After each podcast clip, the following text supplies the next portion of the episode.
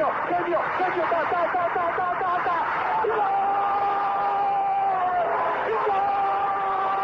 Dennis Bergkamp, Dennis Bergkamp, Dennis Bergkamp neemt de bal aan. Dennis Bergkamp, Dennis Bergkamp, Dennis Bergkamp, Dennis Bergkamp, Dennis Bergkamp. Posse de bola para Portugal, vai Éder, vai Éder, vai Éder, vai Éder, chuta, chuta, chuta!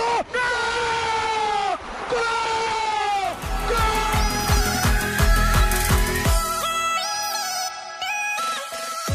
Olá pessoal, bem-vindos a Bola ao Meio, podcast que aborda os temas do momento, sem fintas, mas com muitos golos.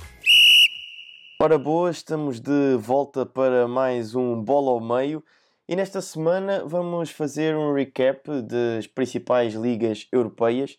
Eduardo, começo por te dar as boas-vindas, obviamente, e também dar-te os parabéns eh, pelo teu espinho. Fizeste o jogo como comentador eh, no espinho e alcançaram a manutenção no Campeonato de Portugal, portanto, também parabéns para ti.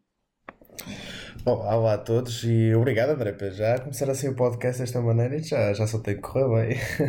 Não, mas obrigado, foi uma experiência muito, muito fixe e foi a primeira vez que fui comentar um jogo e logo do, do clube da minha cidade, portanto é, é sempre especial e foi uma experiência muito, muito positiva, ainda por cima com uma vitória que nos deu a manutenção. Portanto, para o ano vou estar a comentar aí a, a subida e depois a subida outra vez e depois é só é para ganhar.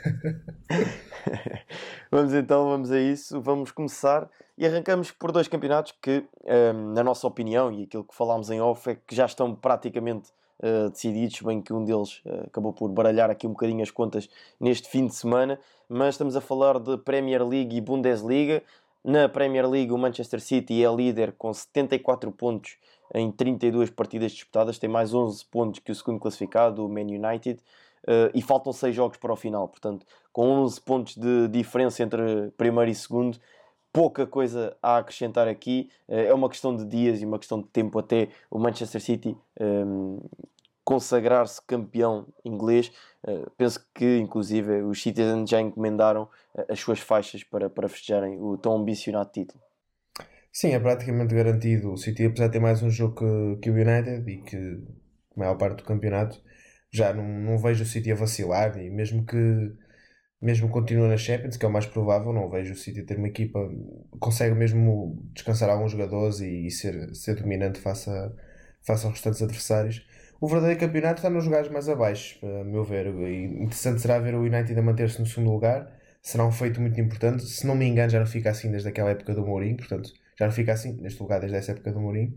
Portanto, será um feito muito, muito importante para o Solskjaer voltar ao futebol da Liga dos Campeões e, sobretudo, o segundo lugar é sempre um lugar imponente, digamos assim.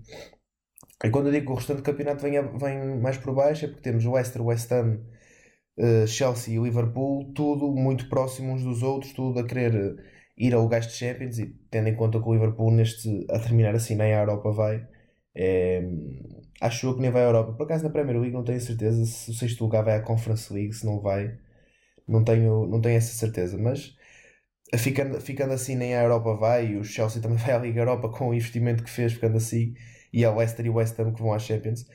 E, e, o verdadeiro campeonato vai estar aqui, mesmo até ver se o Tottenham consegue subir alguns lugarzinhos. O Everton tem dois jogos a menos, também pode ser uh, três jogos a menos comparados com o City. Também pode vir aqui causar alguma surpresa.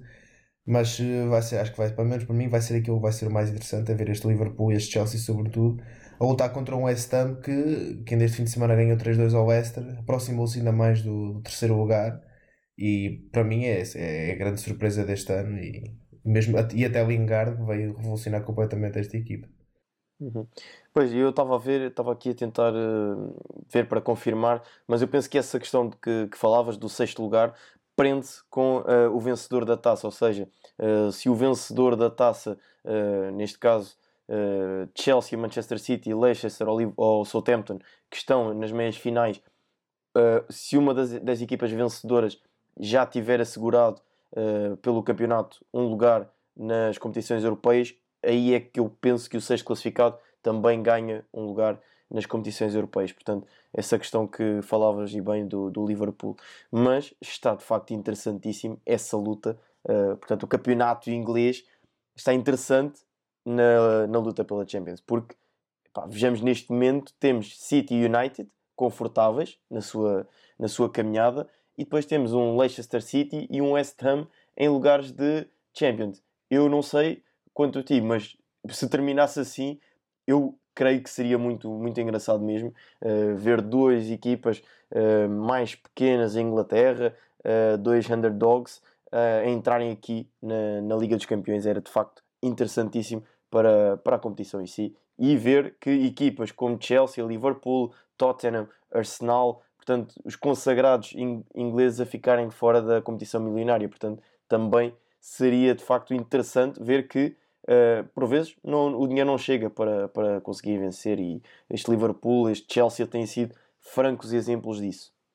Vamos então avançar para a Bundesliga e na Bundesliga uh, continua a ser mais do mesmo, já é um hábito. Bayern de Munique a liderar uh, o campeonato alemão, 65 pontos, 28 partidas disputadas, mais 5 pontos que o Leipzig, uh, que soma 60 pontos nas mesmas 28 partidas disputadas. O Bayern Munique, que na sequência da derrota a meio da semana frente ao Paris Saint-Germain, voltou a, a não vencer, empatou frente ao Union Berlin uh, e, portanto, aqui deixou uh, que o Leipzig se aproximasse. Tem uma diferença pontual de 5 pontos, faltam 6 jogos para o final. Uh, não me parece, não me parece sinceramente que a equipa do, do Bayern Munique irá permitir sequer que o grupo da Red Bull, a equipa da Red Bull, pense em poder estragar ali a festa do, do Bayern Munique. Sim, concordo. Aliás, eu até acho que o top 4 não mexe mais. Não, se mexer pode ser uma diferença entre o Wolfsburg e o Frankfurt, porque de resto o Dortmund está muito atrás do, do quarto lugar e não, não consigo ver nenhuma destas equipas pela consistência que apresentaram ao longo da época a descer alguns postos. E relativamente ao Bayern, foi um empate contra o sétimo lugar no Berlim, que, que é uma equipa que é das equipas mais interessantes da Bundesliga este ano, está à frente, por exemplo, do, do Mönchengladbach. E, um, e foi um empate também que resultou na, pronto, naquilo que foi gestão física de muitos jogadores. Foi um jogo difícil frente ao PSG. Este jogo é super importante. Infelizmente sem Lewandowski e, e vamos ver como é, que, como é que vai ser agora, mas não consigo também imaginar um cenário em que o Bayern também, mesmo com, continuando nas Champions até alcançando a final, quem sabe, comete algum juízo na, na, na Liga Alemã e, e este, top, este top 4 duvido sinceramente que mexa, a menos que aconteça alguma coisa assim de extraordinária no Wolfsburgo no Frankfurt, duvido que este top 4 mexa. Sim, até porque há ainda um, um jogo uh, interessante entre o Leipzig e o Dortmund, portanto, uh, a probabilidade de o Leipzig perder pontos uh, frente ao Dortmund é muito maior e o Bayern de Munique, assim, de jogos mais complicados, possivelmente aqui o, Wolfsburgo Leverkusen e também um, o Borussia de Mönchengladbach. Portanto, serão estes os jogos mais complicados uh, da equipa do, do Bayern Munique. Ainda assim, uh, é, a Liga Alemã e está, está ainda em aberto e tem bons jogos, um, como todos os fins de semana tem, e portanto é de manter uh, debaixo de olho. Agora, vamos avançar para as competições que nos chamam mais a atenção, não só porque há, há líderes que já não eram líderes há muito tempo, que estão a ser verdadeiras surpresas nesta temporada. Uh, falo da Série A, falo da Liga 1, falo da Liga NOS e depois na, uh, na La Liga, onde está uma verdadeira confusão e parece que é daqueles campeonatos que ninguém quer ganhar, ninguém se quer chegar à frente. Uh, tínhamos um super Atlético e agora temos um Atlético mais fraquito, mas já lá iremos. Começamos então por Itália, falando da Série A. O Inter é líder uh, e cada vez mais líder. 74 pontos, 30 jogos disputados, tem mais 11 pontos que o AC Milan. E esta diferença pontual é muito importante para a equipa de, do Inter de Milão, que uh, o AC Milan tem 63 pontos em 30 partidas disputadas. E tem, o Inter de Milão tem mais 12 pontos que o terceiro classificado, que é a Juve. Faltam 8 jogos, são 8 finais para a equipa de António Conte e vem numa grande sequência. E voltamos a batalhar aqui no número, no número 11, porque são já 11 vitórias consecutivas da equipa do Inter. E isso é um, um marco uh, muito importante e soma no, na total um, eh, 14 jogos sem derrotas. Sim, e quem diria que assim, no início da época, perto do início da época, que quem diria que assim já, já a terminar o, o ano que o Inter estaria com mais 11 pontos que o AC Milan e 12 que a Juventus. Até pela consistência que o AC Milan apresentou na maior parte do, na grande parte do campeonato. E nem falo da Juve, pronto, que a Juve é obviamente a, a, grande desilusão, nunca, sobretudo com o fator Ronaldo, nunca se esperava que, que não fosse campeão. Mas isto é prova também que a Série A se calhar está mais competitiva do que, que, que aquilo que nós pensamos. E, hum, e mesmo o AC Milan, que conseguiu ter uma época, eu diria boa, tendo em conta os últimos anos que eles têm tido, e eles tudo bem que perderam, tá, eram líderes, perderam uma, uma desvantagem pontual importante, mas mesmo assim, tendo em conta aquilo que tem vindo a ser o crescimento do AC Milan nos últimos anos, terminar no segundo lugar, à frente dos Juventus, apenas atrás de um Super Inter, digamos assim, para mim não é uma época má, atenção. E, e se nós repararmos bem, hum, desde que eu consigo ver aqui nos meus resultados, uh, o AC Milan perdeu nesta, já, já em 2021, perdeu apenas com a Juventus, perdeu com a Atalanta, perdeu com o Inter, perdeu 2-0 com a Spezia, tudo bem, 3-0 com o Inter, perdeu com o Nápoles e depois é a Liga Europa. Ou seja, desde mais ou menos fim de 2020 que, que o AC Milan só perdeu com grandes equipas. Não perdeu com nenhuma, com nenhuma equipa mais baixa, ou, ou seja, não foi aqueles jogos que, te, que, que não conseguiram ganhar uma equipa teoricamente mais fraca. Tiveram os seus empates, obviamente, mas ou seja, mas não foi uma equipa que mesmo estando no segundo lugar e mesmo estando muito atrás do, a 11 pontos atrás do, do líder, não foi uma equipa que do nada começou a perder muitos jogos e, e a ter deslizes enormes. Foi uma equipa que não conseguiu manter essa, essa consistência, já sobretudo mais até nesta, nesta segunda metade da época. Mas mesmo assim faltam, mas pronto, faltam 8 jogos e, e como tu disseste bem, são 11 vitórias seguidas do Inter na, na Série A. E isto é, uma, isto é uma equipa muito forte, é uma equipa que encontrou a sua consistência, encontrou a sua fórmula e agora é sempre a subir para, para o António Conta e, vai ser sempre também ver como é, que, como é que serão as próximas épocas. Mas pronto, como tu disseste, faltam 8 jogos na Série A. Pelas minhas contas, que acho que não estão erradas, o Inter se ganhar 5, mesmo que o Milan e a Juve ganhem, uh, são campeões. E portanto faltam, podem faltar 5 jogos para, para termos um novo campeão na Série A, passado estes anos todos. Uhum. Uh, portanto, este Inter Milão é o melhor ataque da competição, 69 gols marcados. É a melhor defesa em igualdade com a Juventus, 27 gols feridos só por aí já se vê a grande temporada que estão a realizar. E depois há um senhor chamado Lukaku que tem 21 golos marcados e 9 assistências. Portanto, é o jogador com mais participações em golos na, na Série A. Soma um total de 30 participações. Só não é o melhor marcador porque também há um outro senhor uh, na Juventus chamado Cristiano Ronaldo e que, uh, enfim, não estando a fazer uma época uh, deslumbrante, continua a marcar e vai marcando uh, e depois apresenta números que quando nós nos debruçamos um bocadinho para os números ficamos uh, boquiabertos como é que é possível. Não, Ronaldo é tantas vezes criticado e não está a fazer uma época uh, por aí além e deslumbrante, mas depois é, é só o melhor marcador da, da Liga Italiana com uh, eh, 25 gols, se não estou em erro. Mas um, facto também interessante que uh, encontrei neste, nesta jornada da Série A, quando estava a preparar aqui o podcast, foi que todos os primeiros sete classificados venceram esta jornada. Isso é bastante interessante. Uh, estou a falar de Inter, AC Milan, Juventus, Atalanta, Nápoles, Lazio e Roma. Todos eles venceram. Uh, e isto não acontecia desde fevereiro de 2017. Portanto, também aqui um facto curioso. E depois, uh, achei também curiosas as declarações de António Conte no, no final da, da partida deste fim de semana, em que ele disse que a direção pediu o campeonato, ou seja, pediu que António Conte vencesse o campeonato em 3 anos. E ele uh, disse que no ano passado chegámos à final da, da Liga Europa. Este ano estamos a aproximar do campeonato. Uh, não podemos fazer cálculos, nem eu os quero fazer. Portanto, também aqui a afastar-se um bocadinho já dessa euforia, porque um, futebol é futebol e de um momento para o outro pode haver uma quebra e a equipa uh, perder a vantagem pontual que tem.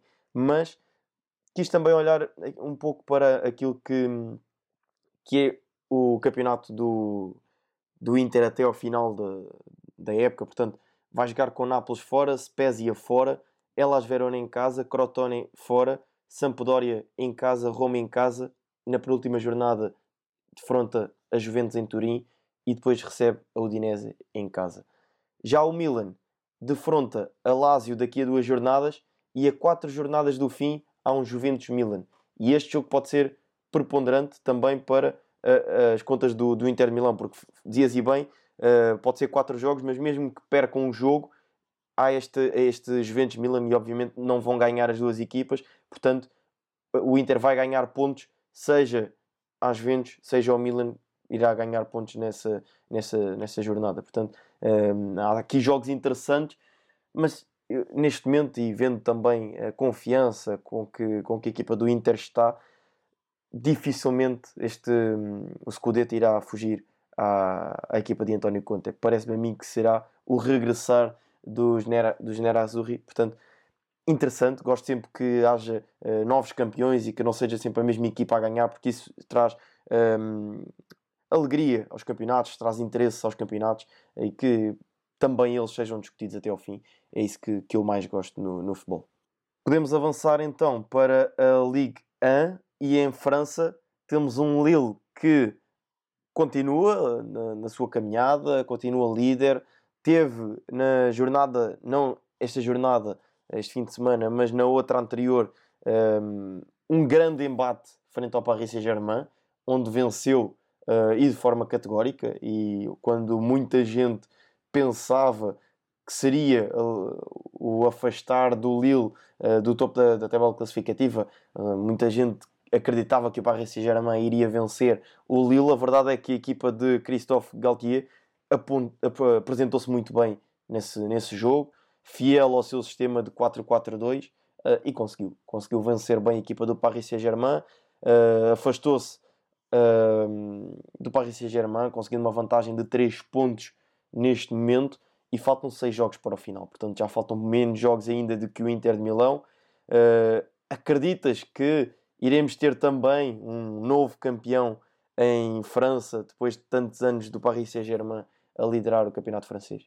Sim, acho que vamos ter uma surpresa este ano e confesso que gostava também de ver essa surpresa, porque vejo que a Liga é uma liga cheia de talentos e de jovens promessas, só que tendo sempre o mesmo, há sempre o mesmo vencedor e quando, quando uma equipa diferente ganha parece que que mexe assim com a liga e que até atrai mais espectadores, isso é, é sempre interessante. Sim, e é, e é até, ao... e é até uh, considerada a Farmers League, portanto, uh, também aqui o facto de o Lille ir à frente uh, afasta um bocadinho essa ideia do Farmers League.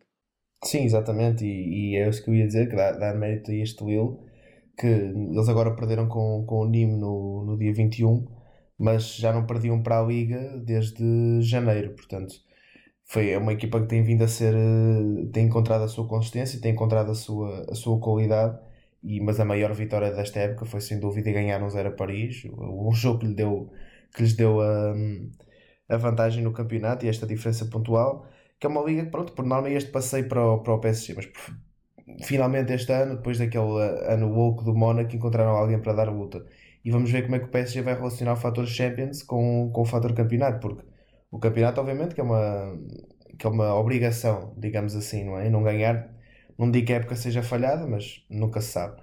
E, um, e vamos ver agora, porque eles, com esta vitória sobre o Bayern e mesmo conseguindo eliminar o Bayern, uh, depois vão enfrentar um Manchester City, muito provavelmente, caso elimine o Dortmund. Não vamos ver até que ponto é que não, não digo descurar o campeonato, mas não é? Pois é uma questão de gestão de, de esforço e de gestão de expectativas também, porque e o PSG novamente às meias finais da Champions, é, o, o foco vai ser, hum, vai ser esse, de certeza absoluta. E claro que nenhuma equipa descora completamente o campeonato, mas acho que há aqui uma, uma, uma janela para o Lille ganhar pontos, mesmo que até seja um jogo em que o PSG tenha jogadores mais cansados, ou haja alguma lesão, ou tenha que simplesmente rodar um bocado a equipa. Pode haver um jogo, pode haver alguma surpresa nesse jogo e o Lille consiga ainda ganhar mais pontos de vantagem, portanto e que é um ele que só depende dele próprio e se conseguir manter estas as emoções em baixo, conseguir fazer, manter o trabalho que tem vindo a fazer uh, uh, ao longo desta época, acho que hum, tem tudo para conseguir uh, chegar ao título. E agora atira aqui um fator, um fator não, uma equipa interessante para também saber a tua opinião sobre isso, que é o Mónaco, que tem vindo a crescer e não é pouco, tá, marca golos que se farta, só tem menos que menos 5 golos que, não, menos 4 golos que o PSG, portanto, e depois isto parece que é só, que é jogos a marcar gols. É 3-0, 4-0, 4-0, 2-0. Ou seja, isto aqui sempre a faturar. Um, e é uma equipa que começou a crescer muito este ano. Foi crescendo ao longo da época com, com o Nick Kovac. Queria saber a tua opinião. Tem 65 pontos, ou seja, estão menos, menos um que o PSG e menos 4 que o Lille. E agora eu faço aqui a pergunta: é muito descabido sonhar com o Mónaco pode chegar ao título? Não, eu ia, tinha aqui até apontado uh, para falar disso no, no final, porque a verdade é que a Liga Francesa uh, volta a estar mais animada do que nunca e eu até não descurava o Lyon. uh, porque tem 64 pontos, está apenas a 5 pontos do Lille, portanto, não sei até que ponto é que esta liga uh, francesa não está aqui completamente em aberto. Portanto, seja na liga de Champ na luta pela Champions, seja na luta pelo, pelo título. Mas a verdade é que este Mónaco tem vindo a crescer, como disseste bem, e é goleadas e é, e jogar bem porque dá prazer ver esta equipa do Mónaco uh, a jogar. Uh, de facto, interessantíssimo a forma como uh, as coisas estão a correr para os monegascos. Agora, este Paris Saint-Germain também, obviamente, terá uma palavra a dizer, mas para os adeptos parisienses, uma coisa é certa: se lhes perguntassem o que é que preferem vencer, Liga dos Campeões ou Campeonato, tenho quase certeza absoluta que a grande maioria deles assinaria logo por baixo vencer a Champions. É algo que o clube ambiciona há muito uh, tinha uma eliminatória dificílima frente à equipa do uh, Bayern de, de Munique, que conseguiram vencer na, na Alemanha e agora trazem a eliminatória uh, com uma vantagem de um gol, é certo, mas vem em vantagem para, para a França. E eu uh, apostei nas nossas apostas no Paris Saint-Germain. Tu disseste que não, que não, que o Bayern ia ganhar. A verdade é que o Paris Saint-Germain venceu Uh, e eu continuo a achar que o, que o, que o Paris Saint-Germain vai eliminar o Bayern da Liga dos Campeões.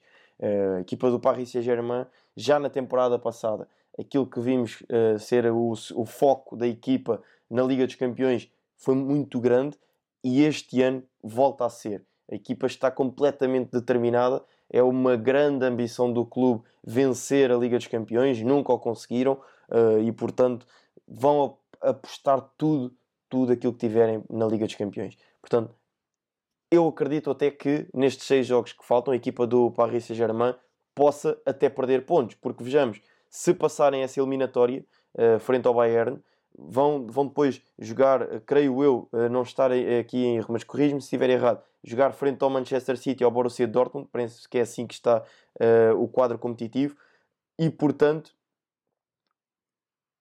colocando na, na posição do Pochettino, podendo a possibilidade de uh, vencer e marcar presença na final da Liga dos Campeões, eu iria descansar aqueles que são os meus melhores jogadores no campeonato. É assim, tem que ser, é o futebol puro e duro. Uh, não vale a pena, o rendimento não vai ser o mesmo se jogarem uh, domingo, quarta, domingo, quarta, domingo, quarta. Portanto, descansando no fim de semana, a probabilidade de o Paris Saint-Germain perder pontos é maior.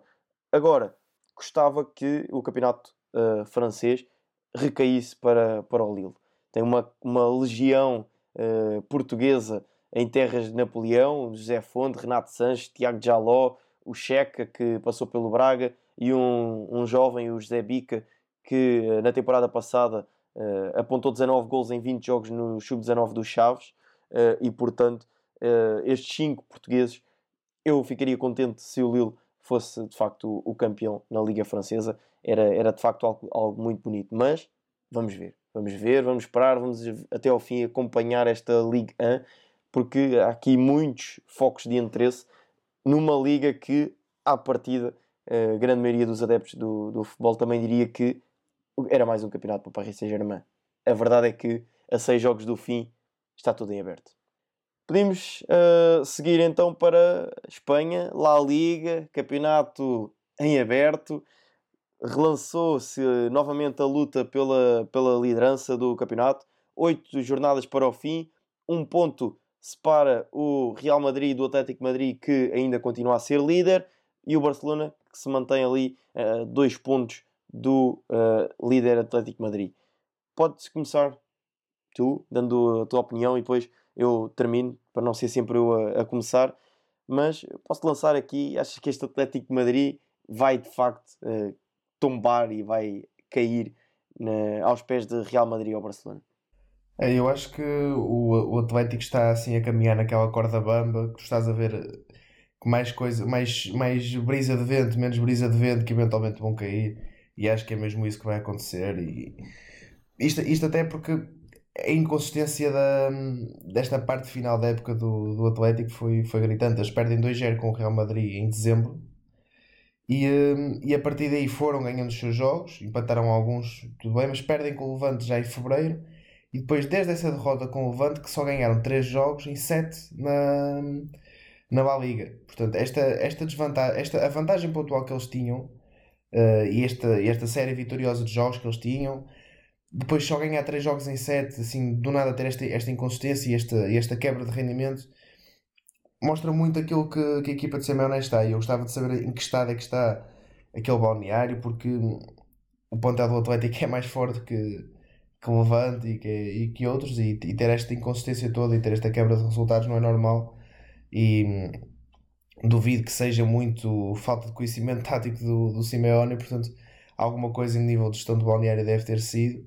E, hum, e vamos ver agora no que, no que isto resulta. Eu, eu já não me lembro ao certo da, da vantagem pontual de, para Barça e para Real, mas era uma coisa tipo 13 pontos para o Real, 15 para o Barça, mas corrijo-me se estiver errado. Mas era assim uma vantagem pontual uh, mesmo grande e é, e é impensável para mim, pelo menos, imaginar uma equipa que quer ser campeã, que pode, podia perfeitamente aproveitar uma época em que Real Madrid começou mal, Barcelona começou muito mal a, a época, podia finalmente ser campeão, que é difícil tendo em conta estes dois, estes dois colossos e, e mesmo assim não consegue, quer dizer, não consegue, não, mas mesmo assim, sim, não consegue manter a consistência e, e tem esta quebra de rendimento gigante. Já o Barcelona e o Real Madrid estão em, em claro crescimento. O Real Madrid conseguiu estabilizar mais o seu jogo, conseguiu estabilizar-se mais como, como equipa e depois aquilo que está um bocado a acontecer na Champions, é, mesmo com esta vitória do Liverpool mostrou-se isso, é equipa grande, quando é equipa grande não, não há hipótese. E bem que eles os últimos dois anos na Champions não foi bem assim, mas acho que a ideia prevalece, que é uma equipa, uma equipa grande acaba por, por ser forte nos momentos decisivos e nem que seja numa reta final do campeonato.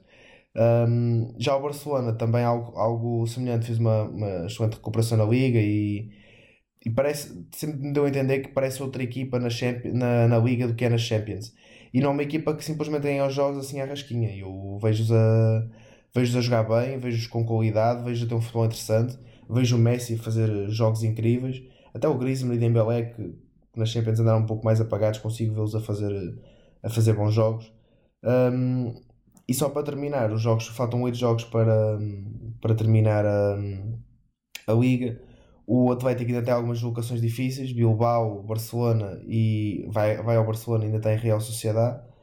E um, depois só para verificar aqui os jogos do Real Madrid, tem a Champions, tem o fator Champions, que é, que é diferente do Atlético, mas ainda, vai, uh, ainda recebe o Sevilha, uh, ainda vai ao Atlético Bilbao e ainda recebe o Vila Real. São jogos complicados, mas com esta vitória sobre o Barcelona, acho que não sei se sai mais daquele segundo, daquele segundo lugar. O Barcelona tem Vila Real, tem Valência, tem Atlético, lá está, e de resto não tem assim nada, nenhuma deslocação tão difícil quanto isso, pelo menos a meu ver. E e vamos ver onde é que, onde é que termina este Barcelona, onde é que termina este Real Madrid. Um, o Atlético, sinceramente, só depende dele próprio. E, e, e, acho, mas acho que está muito complicado. Não, a menos que, que o Simeone consiga dar algum tipo de chicotada psicológica, não vejo. Não sei se consigo ver o, o Atlético a manter-se no, no primeiro lugar por esta inconsistência toda que tem apresentado ao longo do tempo. Uhum. Sim, uh, e eu estive também aqui uh, na preparação do podcast a uh, olhar para aquilo que foram os jogos do, do Atlético Madrid e recolhi alguns dados.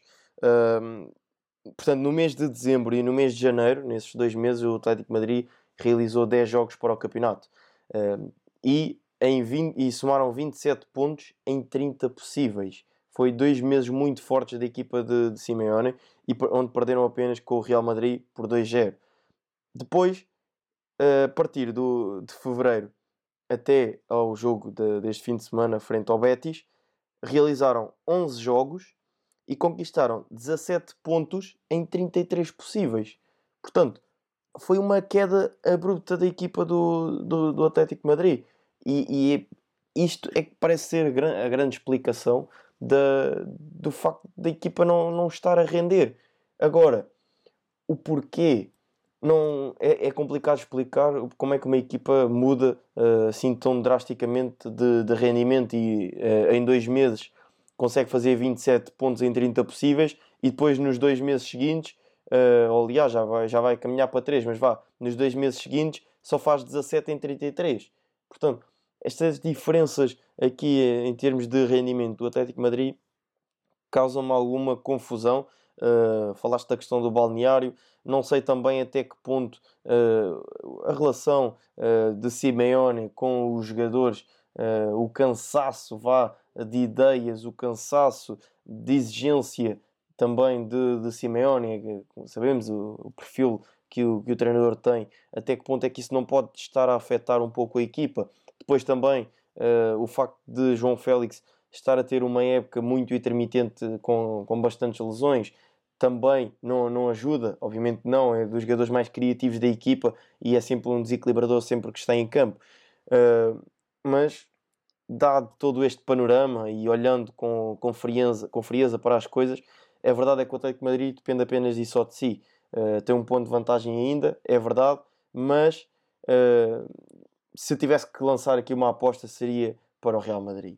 Uh, a equipa de Zinedine Zidane venceu e bem, e bem a equipa do Barcelona. Foi de facto um grande jogo de futebol, grande jogo, entretido, daqueles jogos que deu prazer em, em assistir, com incerteza no resultado até ao fim, como eu gosto. Uh, o Barcelona enviou duas bolas a, aos ferros. Uh, a equipa do Real Madrid com Vinícius Júnior, que está a dar cartas neste momento da época, está a dar cartas naquela equipa do, do Real Madrid, com Tony Cross também a viver um grande momento de forma. Mas a equipa do Real Madrid parece-me que uh, se endireitou, uh, alinhou ali os chakras todos, como se costuma dizer, e, e está focada e parece-me que vai, uh, vai cair para o Real Madrid esta, esta La Liga. Ainda uma pequena nota para o Sevilha que tem hoje um jogo frente ao Celta e vencendo faz 61 pontos.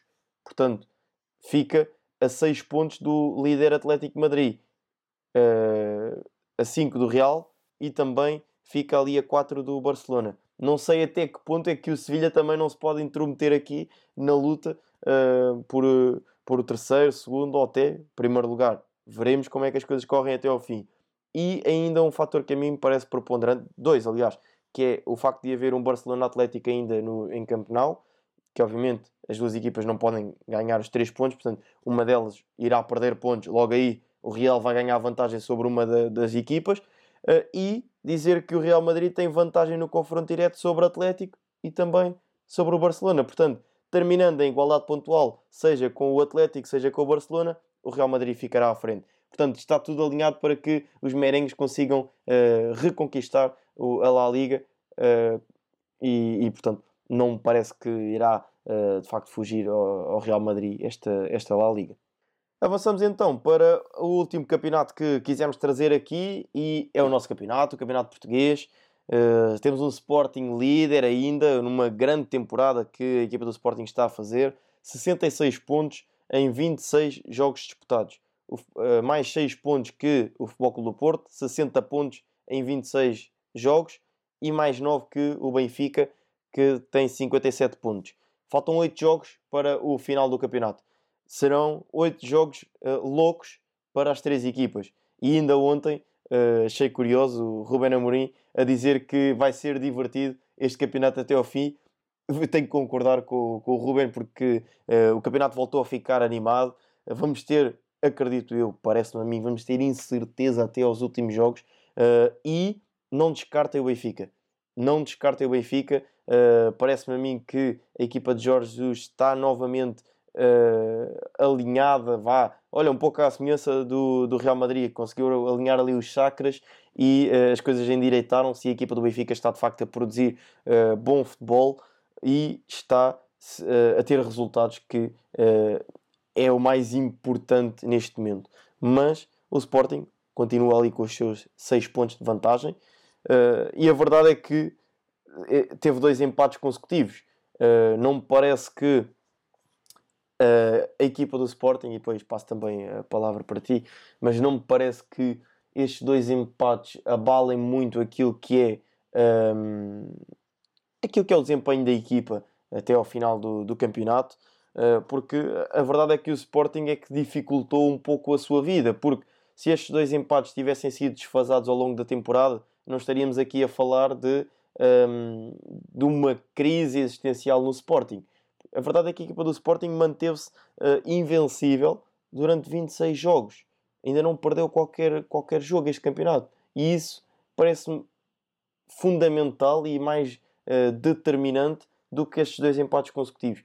Uh, portanto, há também que, que, saber analisar um pouco as coisas desse, desse, prisma. Agora, uma coisa é certa, e aí uh, tenho que dar a mão à palmatória, que é o jogo de Faro pode ser decisivo para uh, a confiança do, de, desta equipa do Sporting, que ainda é algo inexperiente nesta, nestas andanças. Sim, e uma coisa que eu até escrevi no Twitter e que até gostava de saber a tua perspectiva disso, eu falei que esta fase final do campeonato vai ser hum, importante até para avaliar toda a importância da experiência que o Ruben Amorim tem como treinador, toda a capacidade de gestão emocional e até gestão tática que ele, que ele tem. Isto porque temos de ter em conta que estavam a 10 do Porto e a 13 do, do Benfica, já estão, a, com, já estão a 6 do Porto e a, e a 9 do Benfica. Nada de muito grave, nada, são dois empates, não, não vai, como tu disseste bem, não muda a qualidade de trabalho de Ruben Amorim ao longo da época, nem, nem, nem põe em causa o título, mas a meu ver, relança o campeonato, relança, mas não, não diga assim, pronto, agora o Sporting deve perder o título. Não acho que, acho que é difícil dizer isso. Mas temos de ter em conta que o Sporting ainda joga com, com Farense, Belenenses, Braga e Benfica.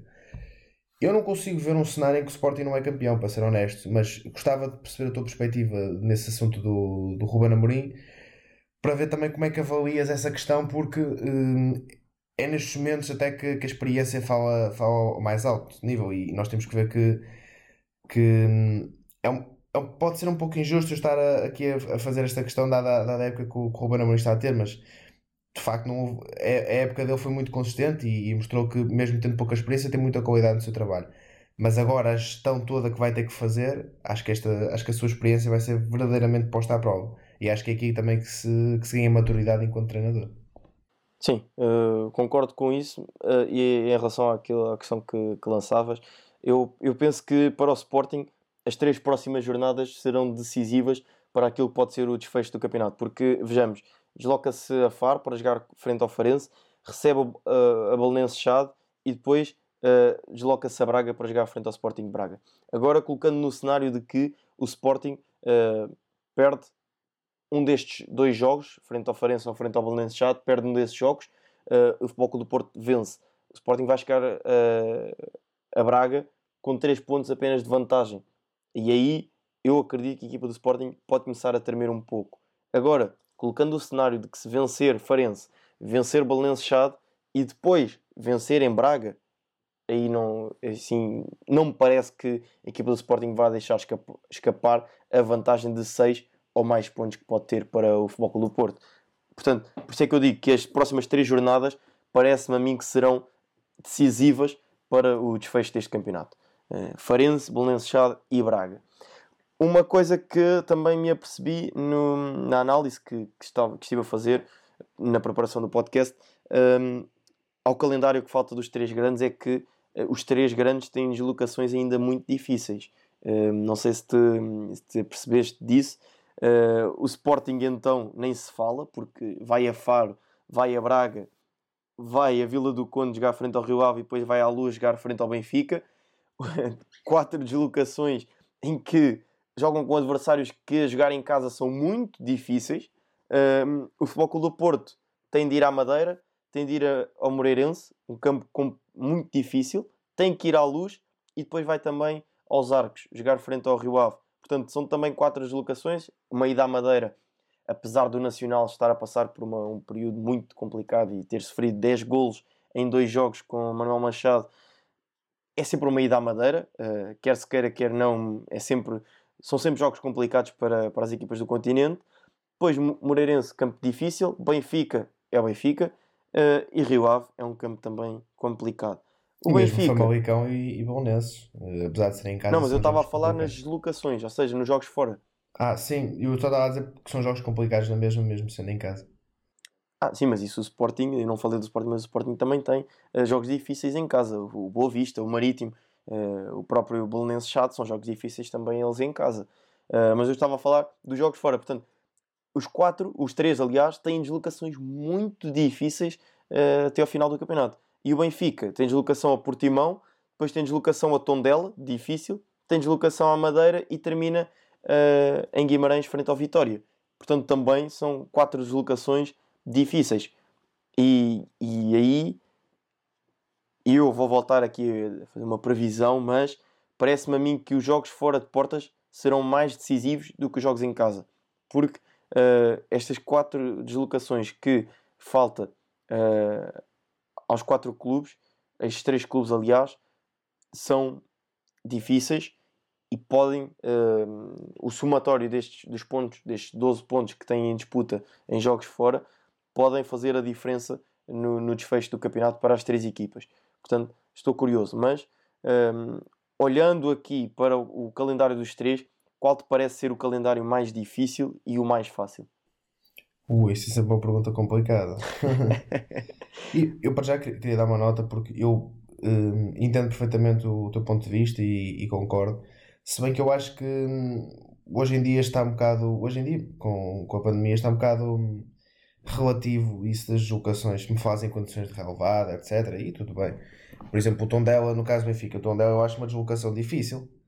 Porque, é, porque o Tondela, nestas fases do campeonato, tenta sempre dar tudo por tudo. Mas o Santa Clara, para mim, vai ser um jogo muito mais complicado para o Benfica e é em casa. Ou seja, as deslocações são difíceis, mas os jogos em casa, para mim, porque isto acaba por ser um bocado sem adeptos.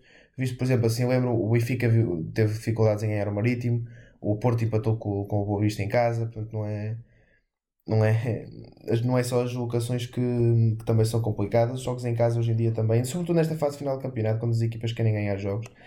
Mas pronto, enfim, uh, sobre o, o calendário, uh, dando aqui uma vista de olhos assim rápida, diria que o Sporting tem o calendário mais difícil, Benfica, Braga, Bonenses, acho que é o mais, mais complicado. Um, o mais fácil é assim, é um bocado difícil de dizer, não é? Mas arriscaria.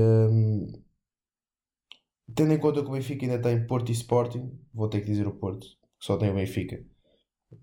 Até acho que o resto do calendário para o Benfica é mais acessível, mas uh, tendo em conta que jogam com Porto e com Sporting, é complicado estar a dizer que, que o Benfica tem o calendário mais fácil. Sim, uh, tenho que concordar, tenho que concordar com, com o que dizes. Uh, mas está, está interessante, está muito interessante o Campeonato Português. Uh, e eu, eu, lá está, mais uma vez, gosto de campeonatos equilibrados, gosto de incerteza até ao fim uh, e que assim seja, que se mantenha este, este campeonato desta forma até ao fim. Uh, e vamos, vamos acompanhar, vamos falando também aqui no, no nosso podcast. Traremos sempre que se justifique o campeonato português aqui à baila, mas só duas notas finais em relação ainda a este Sporting: é que Ruben Amorim igualou a série de 26 jogos sem perder que havia no clube uh, e foi há 19 anos Laszlo Boloni um, alcançou uma série de invencibilidade de 26 jogos, portanto a última vez também que o Sporting foi campeão, há essa curiosidade, e que o Famalicão com Ivo Vieira foi a segunda equipa do campeonato que conseguiu retirar pontos ao Sporting um, e foram 4 pontos. Portanto, só o Futebol Clube do Porto é que tinha conseguido retirar 4 pontos ao Sporting. Famalicão com Vieira a igualar aqui também o feito do Futebol Clube do Porto mérito total para o Famalicão e para a Vieira que estão uh, de facto a fazer um, uma fase de época muito positiva. Já falámos deles uh, um pouco, mas quem sabe se não voltarão aqui a aparecer no bola ao meio. Uh, agora, penso que podemos avançar para a última etapa do nosso programa, da nossa edição. Aquela etapa em que o Eduardo já, já está a pedir e já pediu aqui à produção do, do bola ao meio para retirar eh, porque já está a ver a vida dele a andar para trás e parece aqui o Atlético Madrid do bola ao meio, que começou muito bem, começou fortíssimo e já, já falava em campeão, já estava a encomendar as tarjas, já tinha mandado vir o autocarro sem teto para festejar na, na cidade lá de Espinho, uh, mas a verdade é que as coisas inverteram-se e há novo líder. Uh, e já está aqui a aumentar a vantagem, já são 6 pontinhos de vantagem. Pois, mas é assim, isto eu vou-te explicar uma coisa isto eu não gosto de campeonatos assim muito fáceis, então que dei uma de PSG de pronto, perder assim alguns joguinhos para agora te sonhares um bocadinho, mas agora vou pôr o Neymar e o Mbappé em campo e não vais ter hipótese nenhuma, esquece só isso. então, falando em Neymar e Mbappé, começamos então pelo Paris Saint-Germain Bayern. Jogo mais eh, difícil. Uh, e como estás, em, como estás em desvantagem no campeonato, eu vou-te dar a primazia de dizeres o resultado, porque obviamente eu não posso colocar um resultado igual ao teu, portanto começarás nos quatro jogos podes ser tu o primeiro a dizer, só para depois não chorares e tentarmos aqui equilibrar o, o campeonato, porque não está fácil para ti. É que começa jogo por mais difícil, né? nem pena de mim tens. Um, PSG Bayern, ui. Eu, eu acho que tenho que começar a falar mais com a cabeça e não tanto com o coração, portanto. Sei lá, o jogo teve tantas oportunidades, ainda por cima. Ui. Lembra-te que não há Lewandowski. Não, mas eu confio no Choupo-Moting, não há problema. Ele teve na Fantasy e marcou, marcou um gol, portanto tranquilo. Não, mas opá, pronto, este vou manter o coração na mesma. Este é 2-1 para o Bayern, pronto. Eu acho curioso é que tu dizes que vais meter o Neymar e o Mbappé, mas depois apostas no Bayern. Portanto, eh, é coerência ao nível máximo aqui no- nas apostas. Vamos embora. Portanto, tu apostas 2-1 para o Bayern. Eh, Eu vou apostar numa igualdade, 1 a 1. Olha que eu estou fortíssimo aqui nos empates. Aquele empate do Vizela com o Estoril nunca mais vai sair da nossa memória. Se isso é para 10 pontos, se acertar empates é como é NBA, vale 10 euros. O que é Eh, que puseste? vamos desculpa? então. O que é que puseste? Eu pus 1 a 1. 1 a 1, ok. Não vais ganhar já agora. Segundo jogo, Chelsea a Porto. Outro mais difícil. Por acaso, eu tive uma discussão com, com uns amigos meus, isto, isto é só uns 30 segundos, a propósito do Chelsea Porto, ah, porque eles perguntaram qual seria a probabilidade do Porto dar a volta à, à eliminatória. E eu tenho um amigo meu portista doente que disse 10%. Eu sinceramente sou, sou o único que não consigo ver apenas um 10%. É assim, eu vejo, eu vejo esta eu vejo, é muito complicado, mas é assim, tendo em conta o jogo que o Porto fez, tendo em conta que o Chelsea não fez, fe- teve, teve seguro, mas também não, teve, não fez assim um jogo nada por aí além e aproveitou dois erros do Porto para marcar dois golos. Eu não vejo assim ser tão impossível quanto isso haver assim algum uma surpresa, assim, um milagre, digamos assim, não é?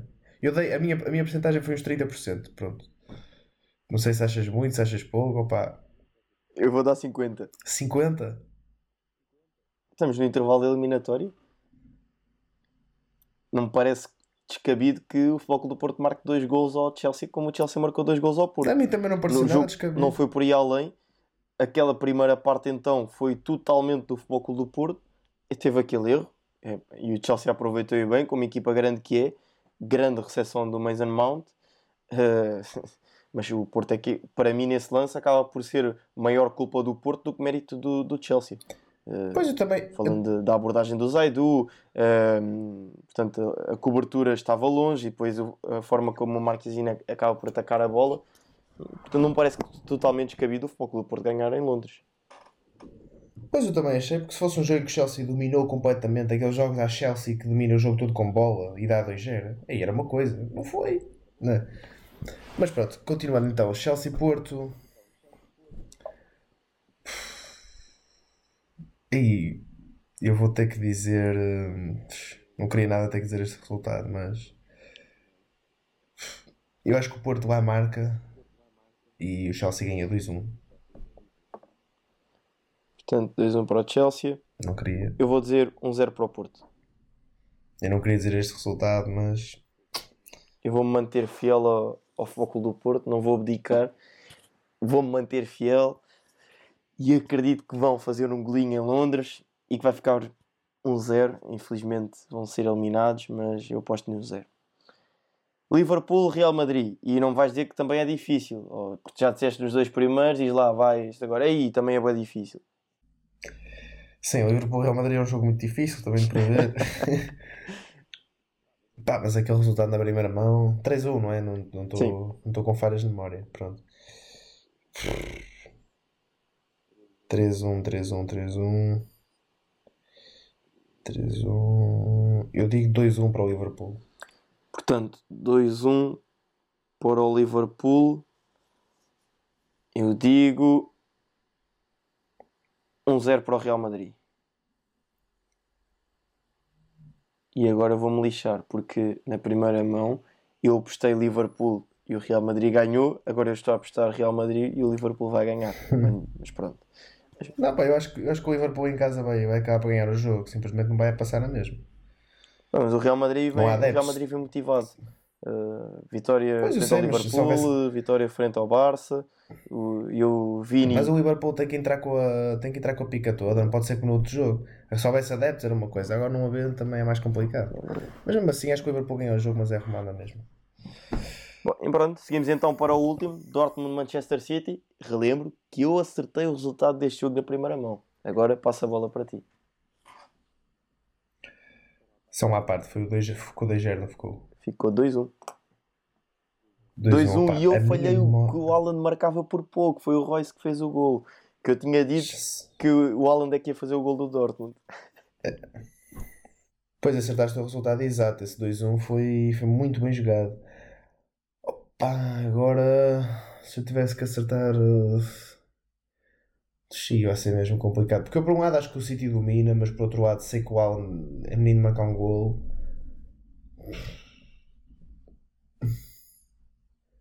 Pá, eu vou, eu vou acertar assim um.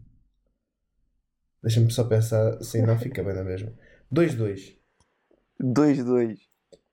Se eu acerto esta. E eu vou dizer, eu vou. Olha, é como se costuma dizer: equipa que ganha não mexe. Eu vou dizer 2-1 para o City. E vou acertar este resultado também. e pronto. Eu tive tentado. Eu tive tentado a dizer o 2-1, mas eu disse: opá, também não quero estar a copiar resultados. Se calhar vou-me arrepender.